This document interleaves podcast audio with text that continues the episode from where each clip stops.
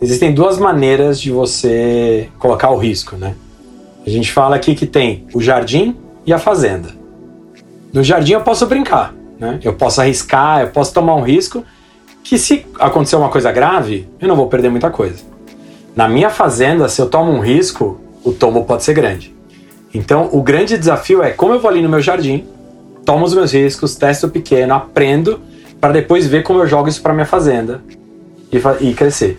A disrupção, ela tá no jardim. Eu não vou ser louco de fazer uma disrupção no meu item mais vendido de fralda. É, eu acho que é um risco muito grande. Mas se eu quero criar um, um, item novo, uma linha nova, num estado, numa cidade, num canal, algo muito mais controlado, essa aversão ao risco da grande empresa, ela fica mais tranquila. E o legal de fazer isso numa grande empresa é que eu tenho investimento. Eu tenho toda a experiência, o aprendizado, o know-how e o investimento. Então, se eu consigo separar o que é jardim da fazenda, é onde a gente consegue evoluir mais rápido. Esse podcast tem o objetivo e o propósito de celebrar o empreendedorismo e a inovação, mas de uma maneira diferente. Aqui as conversas serão sempre informais, sem roteiro, sem egos, autênticas como aqueles papos de café, quando a gente fala sobre aprendizados, fracassos, troca ideias e dicas práticas. E você é meu convidado e minha convidada para puxar uma cadeira e participar desse papo.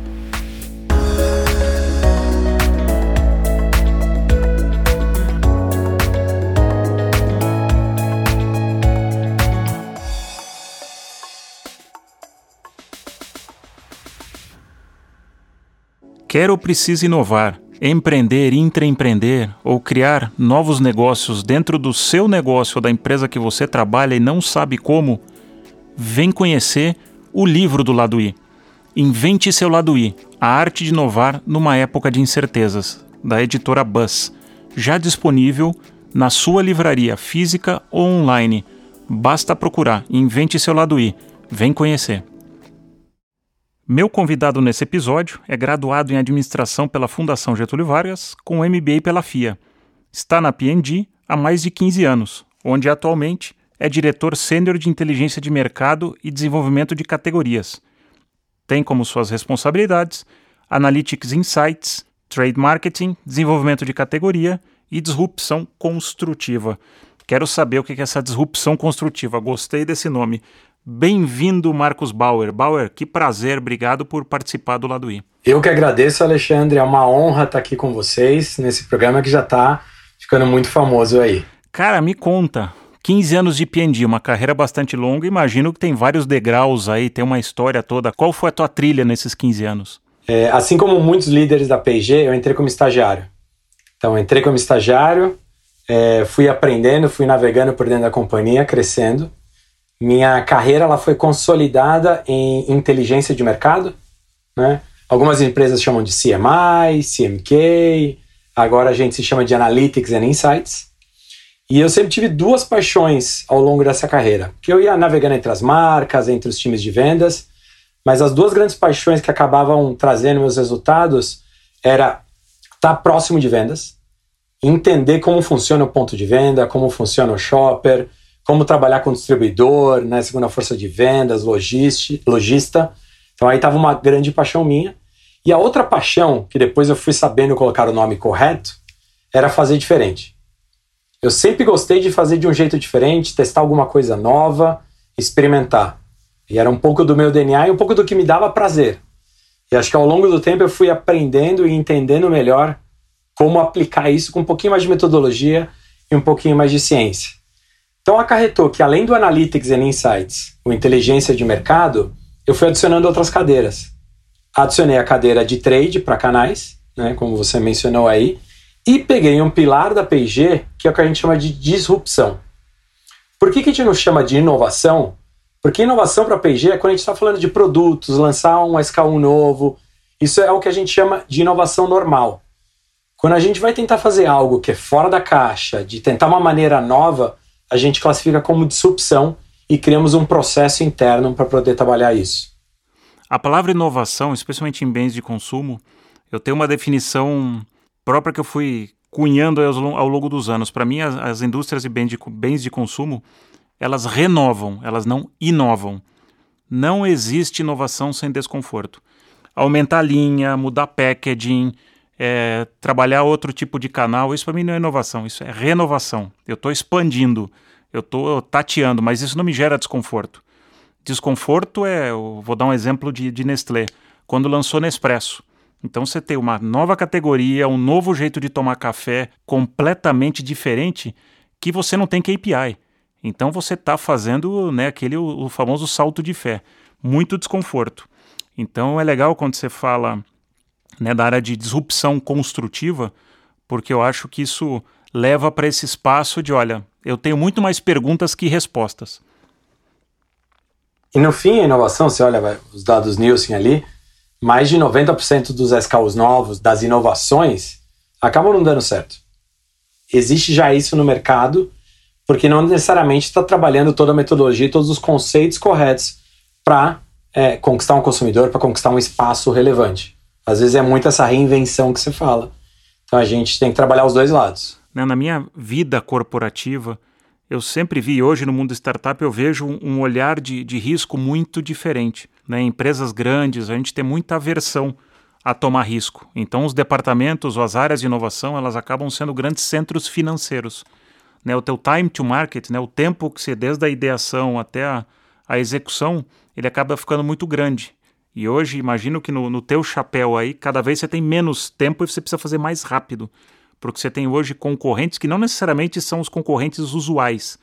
Né? Não é necessariamente a Unilever. Hoje você tem vários caras menores aí que estão cutucando em algum passo. Como é que vocês estão vendo essa, essa evolução de pensamento, de inovação ou de disrupção dentro da P&G? Existem duas maneiras de você colocar o risco, né? A gente fala aqui que tem o jardim e a fazenda. No jardim eu posso brincar, né? Eu posso arriscar, eu posso tomar um risco que se acontecer uma coisa grave, eu não vou perder muita coisa. Na minha fazenda, se eu tomo um risco, o tombo pode ser grande. Então, o grande desafio é como eu vou ali no meu jardim, tomo os meus riscos, testo pequeno, aprendo, para depois ver como eu jogo isso para minha fazenda e, e, crescer. A disrupção, ela está no jardim. Eu não vou ser louco de fazer uma disrupção no meu item mais vendido de fralda. É, eu acho que é um risco muito grande. Mas se eu quero criar um, um, item novo, uma linha nova, num estado, numa cidade, num canal, algo muito mais controlado, essa aversão ao risco da grande empresa, ela fica mais tranquila. E o legal de fazer isso numa grande empresa é que eu tenho investimento. Eu tenho toda a experiência, o aprendizado, o know-how e o investimento. Então, se eu consigo separar o que é jardim da fazenda, é onde a gente consegue evoluir mais rápido. Pô, gostei dessa analogia do Jardim da Fazenda. Semana passada eu vi outra boa. Você quer pensar alguma coisa nova, diferente? Assim, é de morrer? É de matar? Não? Então faz. Não vai morrer ninguém, não vai matar ninguém? Faz. Porque às vezes a gente não faz determinadas coisas né, em função de, putz, mas aquele stakeholder, né, aquela, aquele diretor não vai gostar, ele pensa diferente. Então tem algumas amarrações, às vezes, que não são, né, são as, as famosas barreiras mentais, não as barreiras reais. E essa navegação aí do intraempreendedor dentro de uma grande corporação é um, é um pouco de uma mistura de arte e ciência. A gente separa um pouco de, de dinheiro para o jardim, é bem pouco mesmo. Acho que as startups ensinaram a gente que MVP e a maneira de, de você testar, experimentar coisas novas, você não precisa fazer investimentos gigantescos. Se fizer, você está fazendo algo errado. Mas um amigo meu me falou: se você não tiver vergonha do seu MVP, ele não é um MVP. Se você tiver orgulhoso é que você investiu demais e já passou o tempo de você testar ele. Tem um pouco disso de tentar criar alguma coisinha, testar, pegar feedback e ir aprendendo isso. Mas a gente separa um dinheirinho, a gente tem um time focado nisso, que acho que foi um dos aprendizados de tentativa e erro internos nossos. A gente tentava deixar pessoas com parte do trabalho na disrupção. Não dava certo. A gente teve que alocar um time focado nisso, um time bem pequeno, mas que pudesse gerenciar e viver disso, viver do jardim. Porque na hora que aperta o negócio, essa é a primeira coisa que as pessoas param de fazer. Eu não preciso ter muita gente, mas eu preciso ter pouca gente focada e olhando só para isso. Quando a gente está numa grande empresa, você acaba tendo uma visão muito vertical do teu negócio. E você precisa ter gente aí olhando horizontalmente, buscando estímulos um pouco mais solto, né? não preocupado tanto em entregar o PNL do mês. Por isso que eu gostei muito da analogia do jardim da fazenda, porque quem está cuidando da fazenda é PNL. A safra tem que sair. Mas o jardim ali, plantei três margaridas, não rolou, tira, põe agora a orquídea, a rosa, o que for. Não rolou, planta abacateiro lá e tá tudo certo. E as medidas de sucesso dessa pessoa do jardim é muito mais aprendizados do que o PNL. Cinco anos atrás, comecei a ler sobre experimentos em MVP. Aí caí nos livros do Eric, né? Então fui lá, em Startup, Startup Way. E aí fiquei curioso e não tinha mais o que ler, né? Não tinha muita coisa para ler. E dentro da PG tem uma coisa muito legal que é você desenha é, o seu plano de aprendizado. E aí você alinha com o seu chefe e você executa ele. E eu falei, eu quero aprender de inovação, quero aprender de startup, etc, etc. E aí eu falei, eu vou ter um objetivo que é um almoço por semana com alguma startup. Primeira semana, chegava a quarta, a quinta, eu falei, caramba, não consegui ninguém, né, pra falar. E vai te esperando, liga para mim, falei, preciso dar o meu check aqui no meu to-do. E aí, conforme você vai fazendo, um vai indicando o outro, que vai indicando o outro, que vai indicando o outro. E a realidade é que eu já tinha ali uma lista para seis meses, e às vezes fazia dois por semana, porque era o que eu gostava, almoçar com alguém, conhecer coisas novas, conversar sobre mercados diferentes, ideias diferentes. Lembra que eu te falei no começo, que é a minha, minha paixão, né? É, para mim era muito legal. E eu falei com startup de colchão, falei com startup de mídia. E cada um ia me ensinando uma coisinha. Desde o do MVP com vergonha, ao como tentar navegar dentro de uma grande companhia, ao como é que era o dia a dia desse cara, como é que ele operava, para tentar, ou até como pedir dinheiro dentro da empresa, né, os pitches. Mas cada um ia me ensinando uma coisinha e eu fui aprendendo um monte. E eu tenho uma teoria que você aprende muito mais quando você ensina. E aí eu comecei a criar um treinamento interno, totalmente sem base, era que o Bauer aprendeu, e comecei a dar esse treinamento dentro da empresa. E começou a contaminar vários departamentos, várias pessoas, quando eu vi muita gente querendo é, se juntar nesse esforço. O meu processo também, quando eu tive várias conversas no mercado, foi por aí. Né? As primeiras cinco são as mais difíceis. Às vezes me perguntar como é que eu construo networking. Ah, você começa pelo primeiro. É que a gente tem muita dificuldade de pedir e mostrar vulnerabilidade.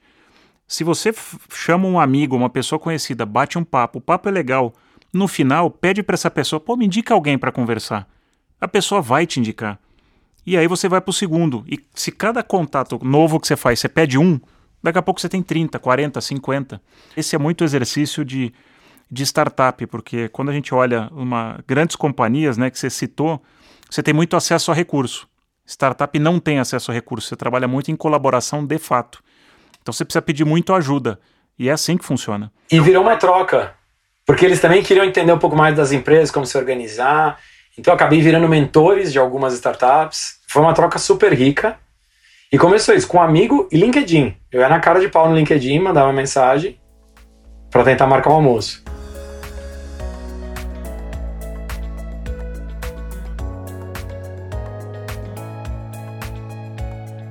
trabalhar inteligência de mercado, CMI, né, o N, o, os N nomes que existem pelo mercado, hoje deve ser o maior desafio de todos. Porque antes a gente olhava muito para retrovisor, se olhava muito pesquisa para trás. Mas hoje no mundo que muda toda semana, como é que é pilotar uma cadeira de inteligência de um mercado que você, cada vez que você olha, ele está diferente? É como você atirar uma flecha num alvo que está se movendo e precisa acertar. Como é que faz? o trabalho de inteligência de mercado muitas vezes é responder perguntas. Né? Quando ninguém sabe responder, olha pro cara de inteligência de mercado e aí? né? É... Aí você olha pro lado não tem ninguém, é você. tem que ser você. E é interessante até nesse assunto de inovação falar disso, porque em 1923 a P&G foi a primeira empresa que formalizou pesquisa de mercado com o consumidor. Então foi a P&G que inovou com pesquisa de mercado e hoje eu te falo que a maneira que a gente faz a pesquisa de mercado, eu nem chego perto mais. Né? A pranchetinha que você ia na casa do consumidor, isso nem existe mais e não, e não vale nem a pena. Então, eu acho que teve muita disrupção aí dentro de como trabalhar isso melhor. Por quê? Hoje tem muito dado, e tem muito dado de graça. Seja dado de cliente, dado da sua empresa quando você pega de quem está acessando o seu site, seja próprio dado que o consumidor posta e comenta na internet. Então hoje o que a gente chama de social listening virou a melhor pesquisa do mundo. Eu quero saber o que, eles estão falando de Pantene, eu consigo classificar através de ferramentas estão falando bem, que estão falando mal, e eu entendo qual é o tom de voz ali do que o pessoal põe no Twitter e na, na no Facebook, em todas as outras uh, mídias sociais. Então tem muito dado. O que, que a gente precisa fazer é que esse dado por si não conta uma história. Tá? E eu sei que você também é apaixonado por storytelling, você também pode falar disso daqui a pouco, eu amo storytelling. Tá? um pouco do que eu acredito é que os dados precisam ter alma. Então você precisa explicar os dados. Então hoje o meu departamento de inteligência de mercado ele é metade o pessoal de analítico pesado, metade do pessoal que está mais próximo de um antropólogo. E você vai falar, nossa, são dois mundos totalmente diferentes. Mas se eu não consigo juntar essas duas histórias, eu não chego em algo profundo do consumidor. Então é muito legal que o meu dia pode começar com uma regressão multivariável e termina com uma pesquisa etnográfica falando de ZMAT, como é que eu vou chegar a fundo do que esse consumidor está pensando. Eu era um cara que eu era desacreditado em qualitativos, né? Porque você está acostumado a ver focus group, né? Um monte de consumidor atrás do vidro, né? O pessoal perguntando lá para você, beleza para você é... É consumidor não fala nada. Muito etéreo. É, ou um fala e os outros sete copia, né? Então assim, eu não faço mais focus group, eu não acredito em focus group. O que, que eu acredito é uma pesquisa de profundidade um a um com o consumidor. E tem muita técnica. Uma delas é o ZMAT. Eu posso dar um exemplo simples. Eu posso virar, Alexandre, como foi a quarentena para você? Você vai falar bom, ruim, entediado, né? Você vai dar alguns, algumas coisas superficiais. É diferente de eu falar, ó, a gente vai conversar daqui três dias e eu preciso que você separe imagens que representem o que você sentiu na quarentena. E aí tem uma maneira de ir perguntando sobre essas imagens que grande maioria dos consumidores chora até. Né? Chega numa profundidade da conversa que você fala, uau, agora acho que eu estou tocando a raiz desse assunto. Então você ter técnicas no qualitativo e no a um para o pessoal poder se abrir é onde você consegue extrair o máximo do, do que nem ele sabe explicar, Sim. mas a gente tem que decodificar. Você citou um, uma coisa aí que até arrepiou aqui, porque um dos episódios do lado I eu trouxe a Ilane Jacob, que é uma antropóloga. Conheço. E a gente trabalhou bastante junto, ela é uma figuraça. Numa das conversas, eu dou aula em, em alguns lugares, e alguém me perguntou: ah, se você montasse um departamento de inovação hoje, quem seria a primeira pessoa que você contrataria? Eu falei: olha, um antropólogo. Aí a pessoa olhou para mim, mas você é louco? Eu falei: não, não sou louco. Para mim, eu preciso entender as necessidades humanas, eu preciso estar a serviço delas. Não são elas que têm que consumir o que eu faço. Porque isso eu vou ter que gastar um caminhão de dinheiro, isso nós estamos falando de era industrial. A gente já, já quebrou isso, já rompeu. Eu posso continuar nesse modelo? Até posso tentar, mas cada vez ele vai ser mais doído e mais sofrido. Então eu preciso ser um entendedor de pessoas. Para, como você falou, aí ter a habilidade também de contar boas histórias, porque senão fica aquela mídia tradicional de né, alcance frequência, interrupção e não vai para lugar nenhum. E mesmo dentro da empresa, se você não conta uma boa história do insight, do porquê, você não engaja. Você não consegue trazer o pessoal para trabalhar junto. Então, eu não tenho antropólogos no meu time, eu tenho quase, são pessoas que são mais pro lado social, mas eu contrato antropólogos. Então, eu trabalho com três, quatro empresas diferentes de antropólogos para me ajudar no dia a dia e estar tá nessa jornada comigo da discussão do, do que, que é o insight profundo que a gente quer tirar. Na verdade, o antropólogo né, é o grande leitor da sociedade, aquele cara que vai trazer isso que está falando, aquela camada que a gente não está não tá vendo, né, que vai fazer aquela pergunta que vai te trazer emoção, sentimento, que é o que a gente precisa no fim do dia acessar. A gente falou um pouco né, aqui de inovação. Conta um pouco na tua perspectiva, porque tua outra cadeira, né, tua outra responsabilidade está em cima de trade. O que, que tem acontecido com o trade, na tua opinião, aí nesses últimos dois, três anos? Mudou pacas, né? O Brasil ele, ele consegue ser dinâmico em tudo, né?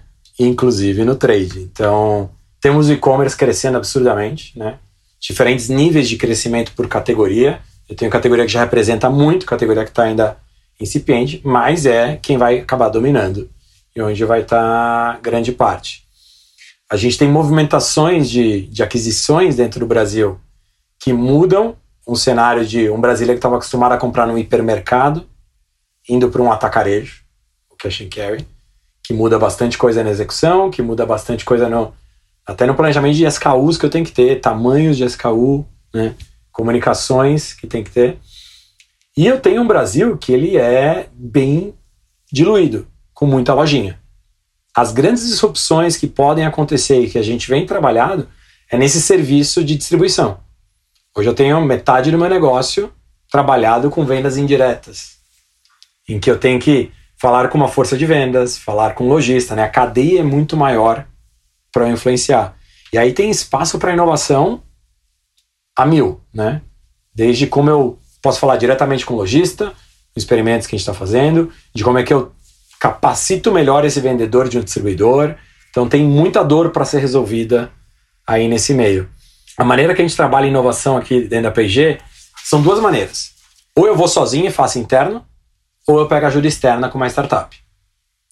E eu posso influenciar três coisas: desenvolvimento de produtos, serviços, como eu estava te dando exemplo agora de servir lojas, de servir lojistas, ou mesmo coisa que ninguém vê, que são meus processos internos, que eu posso disruptar. Então, a maneira que a gente enxerga inovação dentro da P&G pode ter seis combinações: interno ou externa, produto, serviço, processo.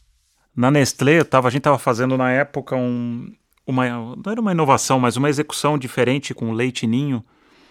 E eu estava numa reunião daquelas grandes que a gente tem dentro da empresa e o jurídico só não pode, não dá, não sei o quê. Eu falei, oh, galera, tem o DPV na sala. Aí olharam para mim, o que é o DPV? O Departamento de Prevenção a Vendas. Eu falei, o jurídico, cara, eu sei que não dá, mas eu quero te convidar para a festa para você me encontrar caminhos de como fazer. Não adianta você só ficar repetindo tudo que não dá para fazer. Só que o que eu fazia até hoje já não está mais dando resultado. Eu preciso criar outras formas de fazer. Então, vem comigo e vamos encontrar essas novas vias. Né? Como você falou, talvez a gente tenha que fazer é, pequenos POCs, né, que é Proof of Concept, né, pequenas tentativas, pequenos testes, está tudo certo. Mas eu quero te tirar desse lugar que é um muro que nada dá para fazer. E na Nestlé, imagina, a empresa de alimento, é muita sensibilidade. Então a gente precisa navegar. Então eu, brinco que as empresas às vezes elas têm os DPVs, os departamentos de prevenção a vendas. Então quando você fala inovar processos, super importante. Compras é uma área também que precisa evoluir e aqui eu falo com, com a maior transparência, nada pejorativo, mas a gente tem políticas, não sei como é que é na P&D, de tantas cotações ou alguns best practices, né, alguns aprendizados de passado que hoje, por exemplo, se você quer acessar uma determinada startup que te oferece uma coisa que ninguém faz, não dá para você cotar ele versus outros. Então você precisa ter algumas liberalidades e algumas flexibilidades. Então eu gosto quando você fala de, de olhar internamente, porque às vezes a gente olha muito para fora. Como é que eu vou inovar para fora? Só que dentro continua aquele né, cercadinho muito fechado. A minha própria cadeira já é um sinal de, de como a PG está se movimentando, né? Então eu toco três coisas totalmente diferentes. Né? O trade, a inteligência de mercado e a disrupção. Mas por quê? Faz o fit comigo. Talvez quem me substitua pode pegar duas das três, ou pode pegar quatro, mas eu acho que é muito mais se adaptando às habilidades do que ao departamento, que é outra coisa que as startups ensinam pra gente, né? Você vai pelas habilidades e não pelas caixinhas. Concordo 200%, porque startup você tem um cargo para fora, dentro você é um polvo, porque você não tem o privilégio de ter acesso a tantos recursos como as empresas grandes. Você não tem muitas vezes departamento de TI, RH legal, às vezes tudo isso é uma pessoa só. Então exercitar isso e nas habilidades é super importante. Né? E sair daquela curva que a gente sempre fica tentando aprender aquilo que a gente não é bom, em vez de focar naquilo que a gente tem paixão por fazer, né? para buscar nossa área de flow, onde a gente consegue fluir e sempre estar energizado. Dentro até desse que eu te falei dos planos de, de aprendizado, né, que a gente chama aqui do, do Growth Plan, que é o plano de crescimento, todo mundo vem com oportunidade, né? Eu sou ruim nisso, quero melhorar. Sou ruim nisso, quero melhorar. Eu sempre volto meu time e falei, eu quero saber o que você é bom. Você ser o melhor. Conta pra gente um, um case, algum caso real de uma inovação no trade, alguma marca, algum produto que você fala, putz, cara, aqui a gente fez alguma coisa diferente que vale a pena dividir. Hoje, o nosso maior exemplo em produto, eu posso trazer outros exemplos depois, vai ser a marca Downy. E por que eu gosto de falar dela? Porque ela consegue tocar vários aspectos de inovação. Né? E tudo vem do job to be done, né? hoje já é o termo aí popularizado, mas de entender a real necessidade do consumidor. Só para fazer um parênteses, isso é público, vocês podem consultar e está nos discursos para os acionistas. A P&G ela trabalha no que a gente chama de framework da superioridade. São cinco pilares e eu tenho que ser superior nos cinco pilares, que é produto, comunicação, embalagem, loja e valor. E aí, para mim, a inovação ela tem que tocar esses cinco pontos. Como é que eu inovo em tudo isso? Não adianta inovar só em um deles. Então, voltando para o caso de Downy, uma marca que está completando, a empresa completar 11 anos no, no mercado, líder. Para quem não conhece Downy, o que, que é Downy? Downy é um amaciante de roupas. Tá? É, e eu vou contar a história da categoria porque eu acho que é interessante o paralelo aí. Mas ele tem 11 anos no mercado, atingiu a liderança com 7 anos e desde então continua crescendo. É uma marca que vem conquistando cada vez mais lares. Espero que com esse merchan aqui conquiste ainda mais, mas vamos, vamos voltar para o. Vamos testar a audiência, vamos testar a audiência. Vamos testar a audiência. O que, que acontece? Como é que chama a categoria que Downy trabalha? Amaciante. Maciez. Certo? Você vai lembrar das propagandas antigas de quando a gente era criança, de amaciante? Era uma toalha, era coisas fofinhas, né? Sempre comunicando o benefício de maciez. O que, que a gente começou a estudar e aprender no Brasil? O brasileiro é super ligado a cheiro. O brasileiro vê essas coisas está limpa cheirando. É diferente de muita população. E a gente começou a estudar o brasileiro e falar, cara, cheiro tem um papel no Brasil muito forte. E se a gente entrega maciez, que tem que entregar, mas a gente vem com perfume? Começou os testes a, a pegar bem, né, os experimentos a pegar bem. E a gente foi e lança o amaciante Downy, que entrega maciez e além disso vem com um baita de um perfume. Como que a gente vai executar essa inovação nesses cinco pilares? O cheiro, o produto tem que ser superior. Né? Então, a P&G tem todos os seus, os seus P&Ds dentro da companhia, especialista em perfumes no mundo inteiro. A gente foi para trazer a fórmula, trazer o perfume e conseguimos. Né? A comunicação não pode ser só de maciez, né? Não pode ser só da toalha fofinha.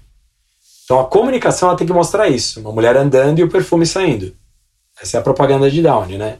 A embalagem, o outro pilar, tem que mudar. Então você olha a embalagem Downy, ela imita um perfume. Um frasco de perfume.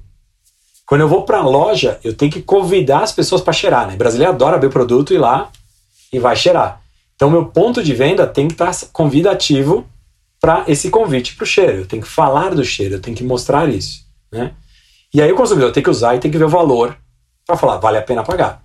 Downy é uma marca acima do preço médio, mas que cresce a cada mês e está aí com a liderança conquistando.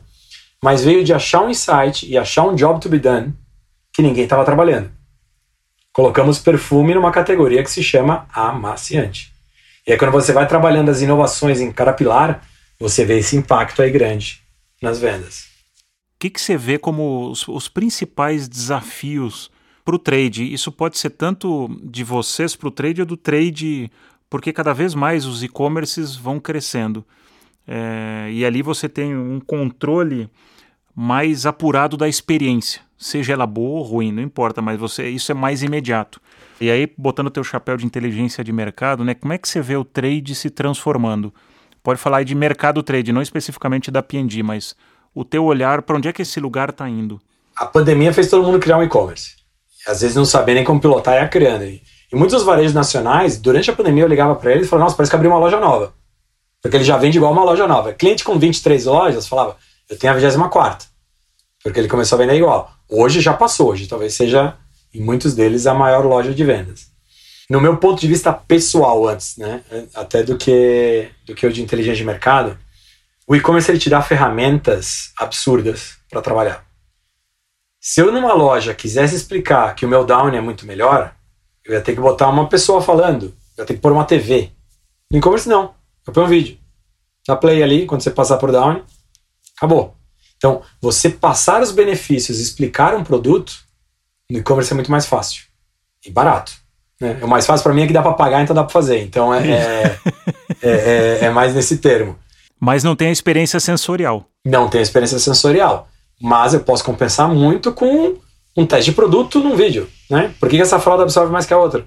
E eu mostro lá. Aquilo que eu adoraria mostrar para o Brasil inteiro, eu posso mostrar agora. É, antigamente eu pagava uma pessoa para ir na loja, vai lá e mostra uma demonstração da fralda que não vaza, né, né, né. Hoje eu ponho um vídeo, né? Fica muito mais fácil. E tem uma outra coisa que é ainda mais creível, que é as avaliações dos consumidores, que vai estar atrelado. A Amazon faz muito bem isso. Então o pessoal vai lá dar nota no produto e vai falar: isso aqui é bom, isso aqui não é bom né? E que no fim vira para mim até uma pesquisa de mercado depois, para eu entender isso. Eu acho que ele abre novas maneiras de trabalhar o trade que não existiam antes. Eu posso ter todos os meus SKUs, eu posso criar um promo pack sem customizar. Olha que lindo isso. Né? Eu posso criar um cronograma capilar com as minhas marcas e vender sem customizar. Aquelas barreiras que a gente tinha de entrada não existem mais. Então o e-commerce abre muitas portas. ele cresce, mas ainda no Brasil não dá para depender de e-commerce.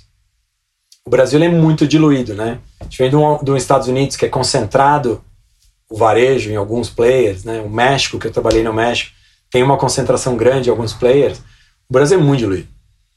E vai ter muita lojinha, muita farmacinha, né? Então, para mim, tem muita discussão ainda para ser feita no canal de distribuição. Então, os famosos B2Bs da vida, né? É os e-commerce dos distribuidores, é, o como eu, P&G, posso vender ou explicar para um lojista diretamente meus produtos, para não precisar depender da cadeia inteira. Assim, é um mar de, de oportunidades e de dores, que acho que é o mais legal de trabalhar, para a gente olhar. O e-commerce é, um, é, é muito sedutor, porque às vezes ele parece que é uma coisa muito simples, mas putz, por trás daquela vitrine é tenso.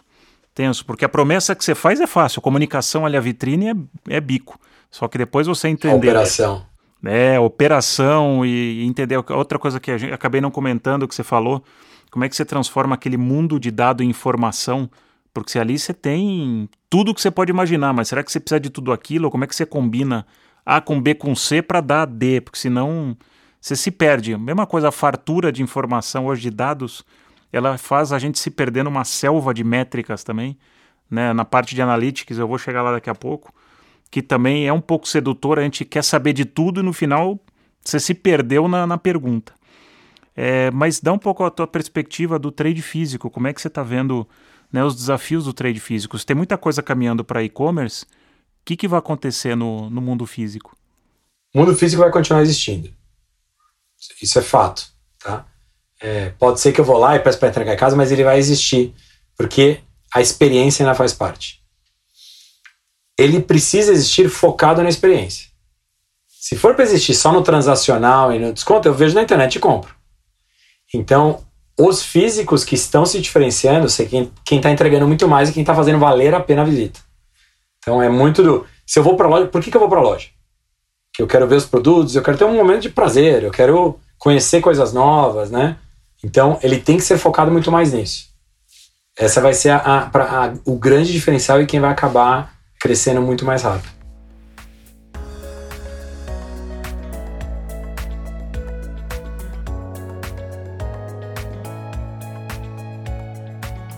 Vamos falar um pouquinho de barreiras, né? E aqui eu queria te escutar um pouco, porque a gente fala inovação e até do case de Downey que você falou, né? Quando a gente fala, parece que, putz, cara, que sacada legal, nossa, ele fez lá, foi suave na nave. Tenho certeza que não, e tenho certeza também que para um que funcionou, teve vários que não funcionaram. Quais são as principais barreiras para a inovação, para o empreendedorismo, para o intraempreendedorismo? Vai começar com saber qual é a dor que você quer resolver. Antes disso, é só gente tentando experimentar coisas, né? E descobrir a dor, descobrir o problema, né? E trabalhar o job to be done correto demanda muito. Por isso que eu te falo, precisa dos dados, precisa do antropólogo, precisa mergulhar, né? Porque a primeira pessoa que falou, e se a gente colocar perfume na maciante, provavelmente deram risada dela. E aí você tem que entender os dados, estruturar e contar uma história. Então, acho que o primeiro ponto é encontrar. Né? O insight, a dor. O segundo ponto é você articular isso muito bem, principalmente dentro de uma grande empresa. E aí vem a minha outra paixão, que é o storytelling, que eu sei que é tua também já ouvi falar do masterclass, mas você saber contar de uma maneira que todo mundo faça o ah, é isso. Eu sempre falo pro meu time, se você não conseguir o ah, é isso, você vai escutar ah, ah, ah, e vão fazer outra coisa. Você tem que conseguir o clique do hum, por isso que o consumidor não faz aquilo e faz isso? Não adianta só tabelinha, né? Loja com, loja sem, é, consumidor que comprou isso, comprou aquilo, eles vão, às vezes podem achar, ah, esse cara fez a análise errada. Então você tem que pegar o dado e contar a história do dado. E aí depois você tem que começar a navegar dentro do sistema da empresa. Outro mundo. Outra aventura. Outra aventura. Então você encontra o problema, articula e aí começa a fazer as coisas acontecerem. E para fazer as coisas acontecerem, tem algum momento, e aí vem muito aprendizado mesmo de tentativa e erro, que você tem que desistir de fazer sozinho. Não vai conseguir. Você vai ter que chamar ajuda, você vai ter que terceirizar uma parte, você vai ter que pensar no como escalar isso depois. Eu tenho um monte de ideia minha que parou na incubação. Porque aí tem as travas da empresa que às vezes não consigo destravar. Seja por política de segurança, né? Como você me falou aí, eu não posso expor dados, eu não posso mandar isso para o distribuidor, porque depois vai com lote errado, né? Então, e às vezes vale a pena, não, então tenta por fora. Se funcionar, de trás para dentro. Ou não, putz, esse aqui não tem tanto risco, dá para ir por dentro, chama esse distribuidor para fazer. Então, acho que tem muito do depois dessa navegação. Então, eu resumiria a sua pergunta em encontrar a dor, o insight, articular isso muito bem dentro e, e o que, que você precisa, e depois ver a forma que você vai querer executar e aprender. Porque o que você desenhou não é exatamente o produto final. Essa conversa é interessante, você está me fazendo relembrar de várias conversas que eu tive, porque você leva uma ideia. Não, mas peraí, mas e qual que é a escala disso? E às vezes você não sabe nem a escala, porque você está fazendo ainda um teste de conceito. E, você... e sempre tem essas conversas de, não, ou eu boto em todo trade ou não ponho. Pô, por quê? É interessante te escutar e ver que o, né, o teu jeito de pensar e vocês estão acessando isso de um jeito diferente. Porque hoje, quem fica só olhando para trás, eu até no, no livro, tem o livro do, do lado e eu, eu gosto muito de usar uma analogia do. A gente vem de um barco a remo e hoje a gente tem que descer o rio de rafting. Porque o barco a remo, se você pensar, ele está numa lagoa, tem um cara gritando lá para você falar: ó, rema mais rápido, rema mais devagar, e tá todo mundo olhando para trás. Quando você começa a remar mais rápido, quando alguém chega do teu lado, aí que o cara fala: aperta aí, aperta o ritmo. Então você sempre está se baseando em quem está chegando, se você é líder. No mundo startup, você está num barco descendo de rafting. Você não sabe se o rio está alto, está baixo, a corredeira pode te levar para um lado para o outro, você não tem controle sobre aquilo. De repente cai um cara do barco, aí você tem que parar, botar o cara para dentro, você pega o rumo errado, dá com tudo diferente. Então hoje, né, a gente vive no, no, nesse mundo de abundância muito mais fluido. Então ter a capacidade de também fazer testes, eu, eu continuo adorando o teu exemplo do Jardim da Fazenda. Gostei, já adotei, viu? Vou dar o crédito. É teu da P&D. É de outra pessoa da P&G. Considera da P&G aí, mas eu uso ele direto. Então gostei, vou adotar também, gostei. Gostei. Como é que vocês estão hoje acessando esse mundo de startup? Como é que vocês, aí falando como companhia, se abastecem da nova economia? Como é que vocês ficam antenados no que está acontecendo? Esse meu time que trabalha a disrupção, ele trabalha fazendo e também educando. Então tem essa parte do time que está para educar a empresa. Então a gente já fez muito na época que dava almoço dentro da empresa, com alguém contando os casos, mais para inspirar. Já trabalhamos com curadoria de startups, que o pessoal vem fazer pitch para gente. E já trabalhamos com levar problemas para um grupo, falar, me vê se tem alguma solução aí fora da caixa para fazer. Então, tem esses três grandes: da parte de educação, a parte de vem aí, fala o que vocês estão pensando pra gente, ou deixa eu falar meu problema, mas no estilo hackathon, para tentar ver se alguém consegue trazer soluções novas. E tem aquele outro sempre que fala, cara, vi um cara que faz isso, vamos lá conectar, né? Que esse é mais o proativo tentando trazer alguma coisa ali no meio. E aí eu tenho meu departamento de compras, diferentes dos exemplos que você citou, muito parceiro e me ajudando. Por quê? o método de uma multinacional pagar quebra uma startup, né? Com os prazos, etc. Então a gente tem que ter a nossa flexibilidade para poder trabalhar com essas empresas também. E desses modelos de acessar startup, qual que você gosta mais e qual que você usa mais? Eu queria fazer um pouco mais, sendo super transparente, os hackathons. A pandemia deu uma congelada nisso, né? Não poder se misturar, chamar a gente, porque eu acho que isso é muito rico.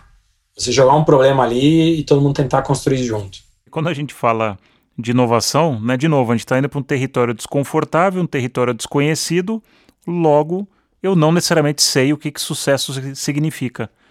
Como é que é isso? Como é que vocês conseguem avançar sem, às vezes, saber o que, que sucesso significa? Porque isso é um, é um grande trava, trava a inovação aí em muitas empresas. Você tem que saber fazer a pergunta correta. Essa é, é o grande skill que eu fui treinado, continuo sendo treinado e quero melhorar. Porque Dados você vai ter para tudo. Agora, fazer perguntas você pode fazer qualquer uma. Né? Qual a participação de mercado, né? Mas quando você formula a pergunta certa, é onde você consegue trabalhar melhor. Então, quando a gente está com os nossos experimentos ali no jardim, a gente tem as três fases que a gente classifica antes da incubação. E para cada uma delas, tem perguntas que eu quero responder. As de escala, as de, de prêmio, acabam ficando muito mais pro final. Então, é muito mais inspirado pelaquela analogia não analogia, história verdadeira do Uber, né? Será que um estranho vai entrar, você vai entrar num carro de um estranho? Essa era a primeira pergunta que o Uber tinha, né? Então a gente tenta formular quais as primeiras perguntas que eu tenho que ter para depois ir para o modelo de negócio. Então será que eu consigo vender dessa maneira? Será que alguém vai poder fazer isso? Ou o próprio dos Les Meyer, né? Será que alguém vai deixar você fazer a compra por ele? Então tem essas primeiras perguntas que são primordiais. Se eu não respondo ela, não adianta nada. E aí tem muita metodologia que a gente coloca de design thinking, de, de ajudar para a gente formular e saber quais são as perguntas de cada fase antes da incubação. E hoje, quais são as grandes perguntas que você está fazendo aí para o universo? Não posso revelar muitas. Mas as que você puder falar. Eu tenho um grande desafio de distribuição no Brasil. Se for contar bares tradicionais, você sabe, como o Nestlé, é um de um milhão de lojas. Talvez eu nem queira estar em todos, não quero estar em bar com meus produtos de higiene e beleza, mas eu quero estar em 400 mil lojas. Então, eu tenho uma grande pergunta que é como é que eu explico? Porque um vendedor PG consegue colocar o produto na loja, mas o meu vendedor PG vai atender top contas. Ele não vai atender é, uma interna. Mas como é que eu consigo? Eu tenho um grande desafio de distribuição. E eu estou tentando isso disruptar internamente e com parceiros externamente. Né? Uma pergunta é: será que se eu criar um chatbot com o dono de loja, ele vai sentir esse relacionamento próximo ou não? Então, estou com os experimentos por aí. Será que se eu trabalhar o meu vendedor como influencer, e tem uns exemplos de uns caras que fazem muito bem isso, né? Porque os stories do WhatsApp funcionam bem pra caramba. O vendedor que posta no stories do WhatsApp, o lojista que ele já tem, né? Ei, o que, que é isso aí? Me conta aí. É uma mídia interessante a ser trabalhada. Então também estou com os experimentos por aí. Então tem muita pergunta de produto, de serviço ou de processos internos.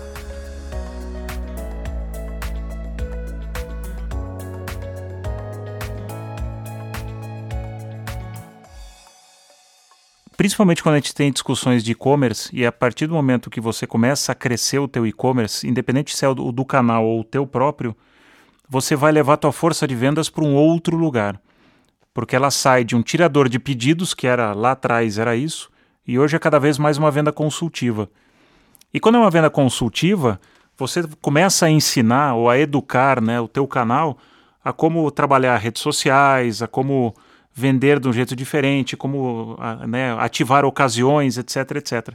É como se você fosse dando mais inteligência de negócio na ponta para você desenvolver o canal. Você falou um tema que foi um treinamento meu seis meses atrás, ou sete meses, agora tentando lembrar a data exata, que eu fiz para a equipe de vendas dos nossos distribuidores, que é de vendedor para consultor. Porque o cara que chega lá na loja, joga o um papelzinho na mesa e fala: o que, que você quer? esse cara vai ser substituído pelo e-commerce, o B2B. Né? Então, o grande paralelo que a gente pode fazer é o varejo físico e o vendedor de distribuidor, eles têm que trabalhar a experiência da mesma forma. Eles têm que ser o consultor, eles têm que servir para poder ele vender. Senão a pessoa vai na internet e compra. Como ele pode usar as ferramentas, a internet, etc., para ser um consultor e ajudar aquela loja a vender mais. Hoje, o meu papel como trade, você até citou um dos nomes que eu carrego aí, é desenvolver a categoria. Eu não estou aqui para vender mais para o varejo. Eu estou aqui para o varejo vender mais e eu, consecutivamente, vender mais.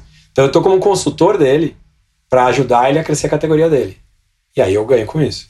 É quase como você transformasse os teus o pessoal de vendas, de trade, em mini franquias da P&G. Então ele está lá instrumentalizando né, a ponta. E você entra com as ferramentas, com essa caixa de ferramentas entendendo as dores. De novo, isso a gente falando aqui parece simples, não é. Porque a gente tem um monte de pessoas aí no meio disso que a gente está falando. Então, porque é o que você falou, putz, nossa, parece muito lógico. Eu vou dar tecnologia, eu vou empoderar os pontos de venda. Mas você pode dar um, o melhor celular para o cara e ele joga na gaveta. Então você tem que entender qual que é a familiaridade da pessoa com tecnologia.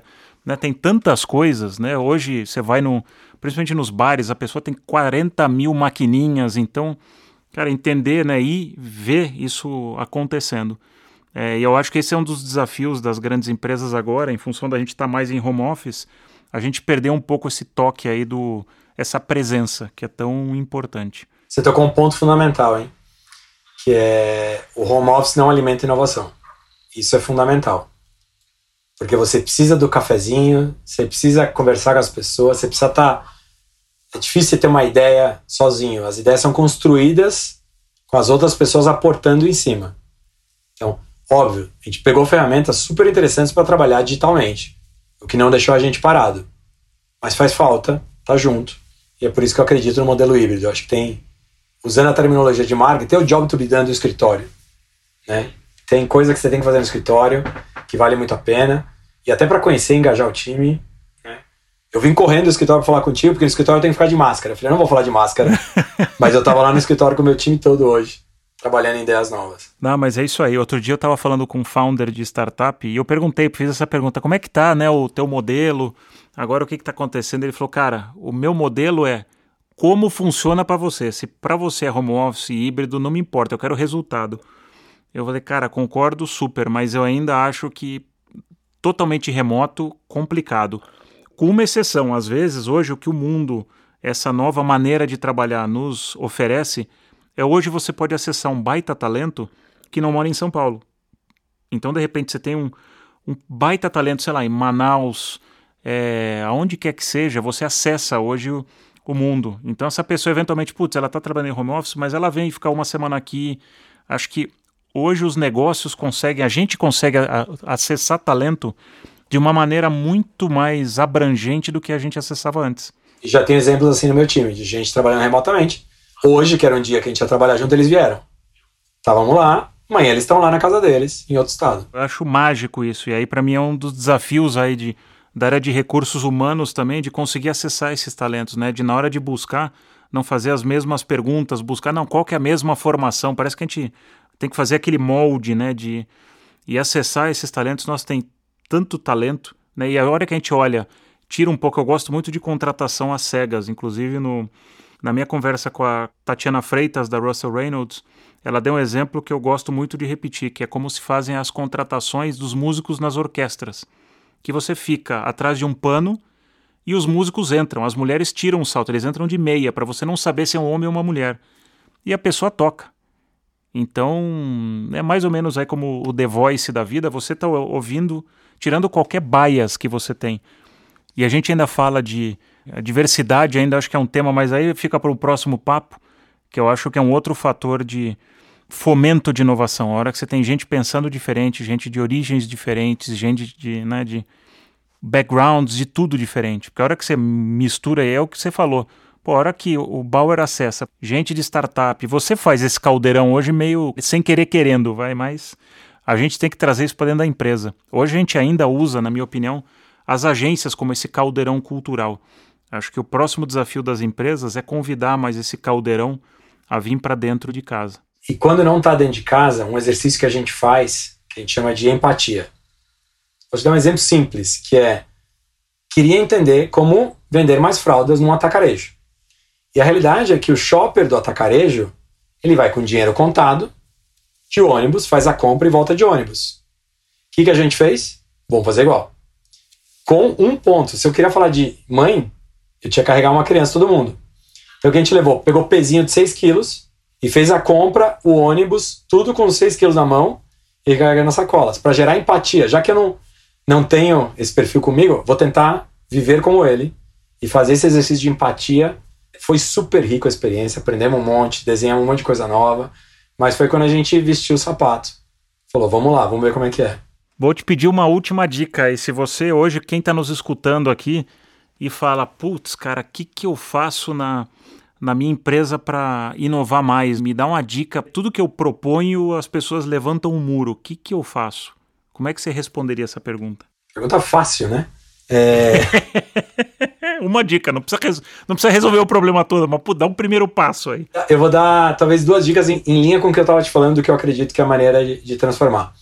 Você tem que encontrar uma dor que todo mundo vai concordar. Uma dor que você quer resolver que todo mundo fala, nossa, isso é verdade. Na hora que todo mundo concorda com essa dor, você vai ganhar aliados para trabalhar junto. Então, não adianta você vir com a, com a solução, ah, eu quero criar um e-commerce. Não, fala da dor, fala do problema e chama a gente para trabalhar junto. Tá?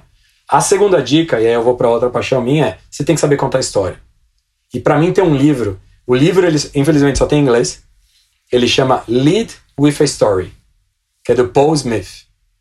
Ele é fantástico, ele é escrito por um ex-PNG, então para mim fica fácil a leitura até, por entender um pouco mais do proctoide ali, do, do cara que está lá falando, mas ele é super didático, ele vai contando histórias das pessoas para influenciar o negócio. E é super rico para você falar, hum, talvez eu podia ter contado isso daquela maneira e eu teria mais aliados dentro da empresa. Então, se encontrar uma dor e contar isso numa história cativante, para mim é o que vai começar a fazer a diferença. Bauer, muito obrigado pela participação, muito obrigado, adorei o papo, muito bom. É, espero que quem está nos escutando tenha gostado tanto aqui, muito divertido ter essa, essa conversa. É, a gente pensa muito parecido, gosto bastante, é muito bom saber, a gente ecoar por aí, saber que tem né, outros, outras pessoas com I grande aí, de inquieto, inconformado, né, insatisfeito e intraempreendedor. Então, parabéns pelo teu trabalho e obrigado pela participação no Lado I. Muito obrigado, foi um prazer. Eu podia até ficar horas aqui falando que estamos falando de paixões, então é sempre mais fácil. Até a próxima, obrigado. Até, valeu. Gostou do papo?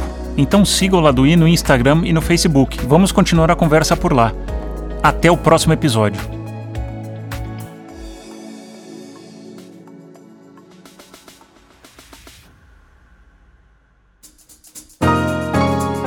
Esse podcast é uma produção em parceria com a Audioria.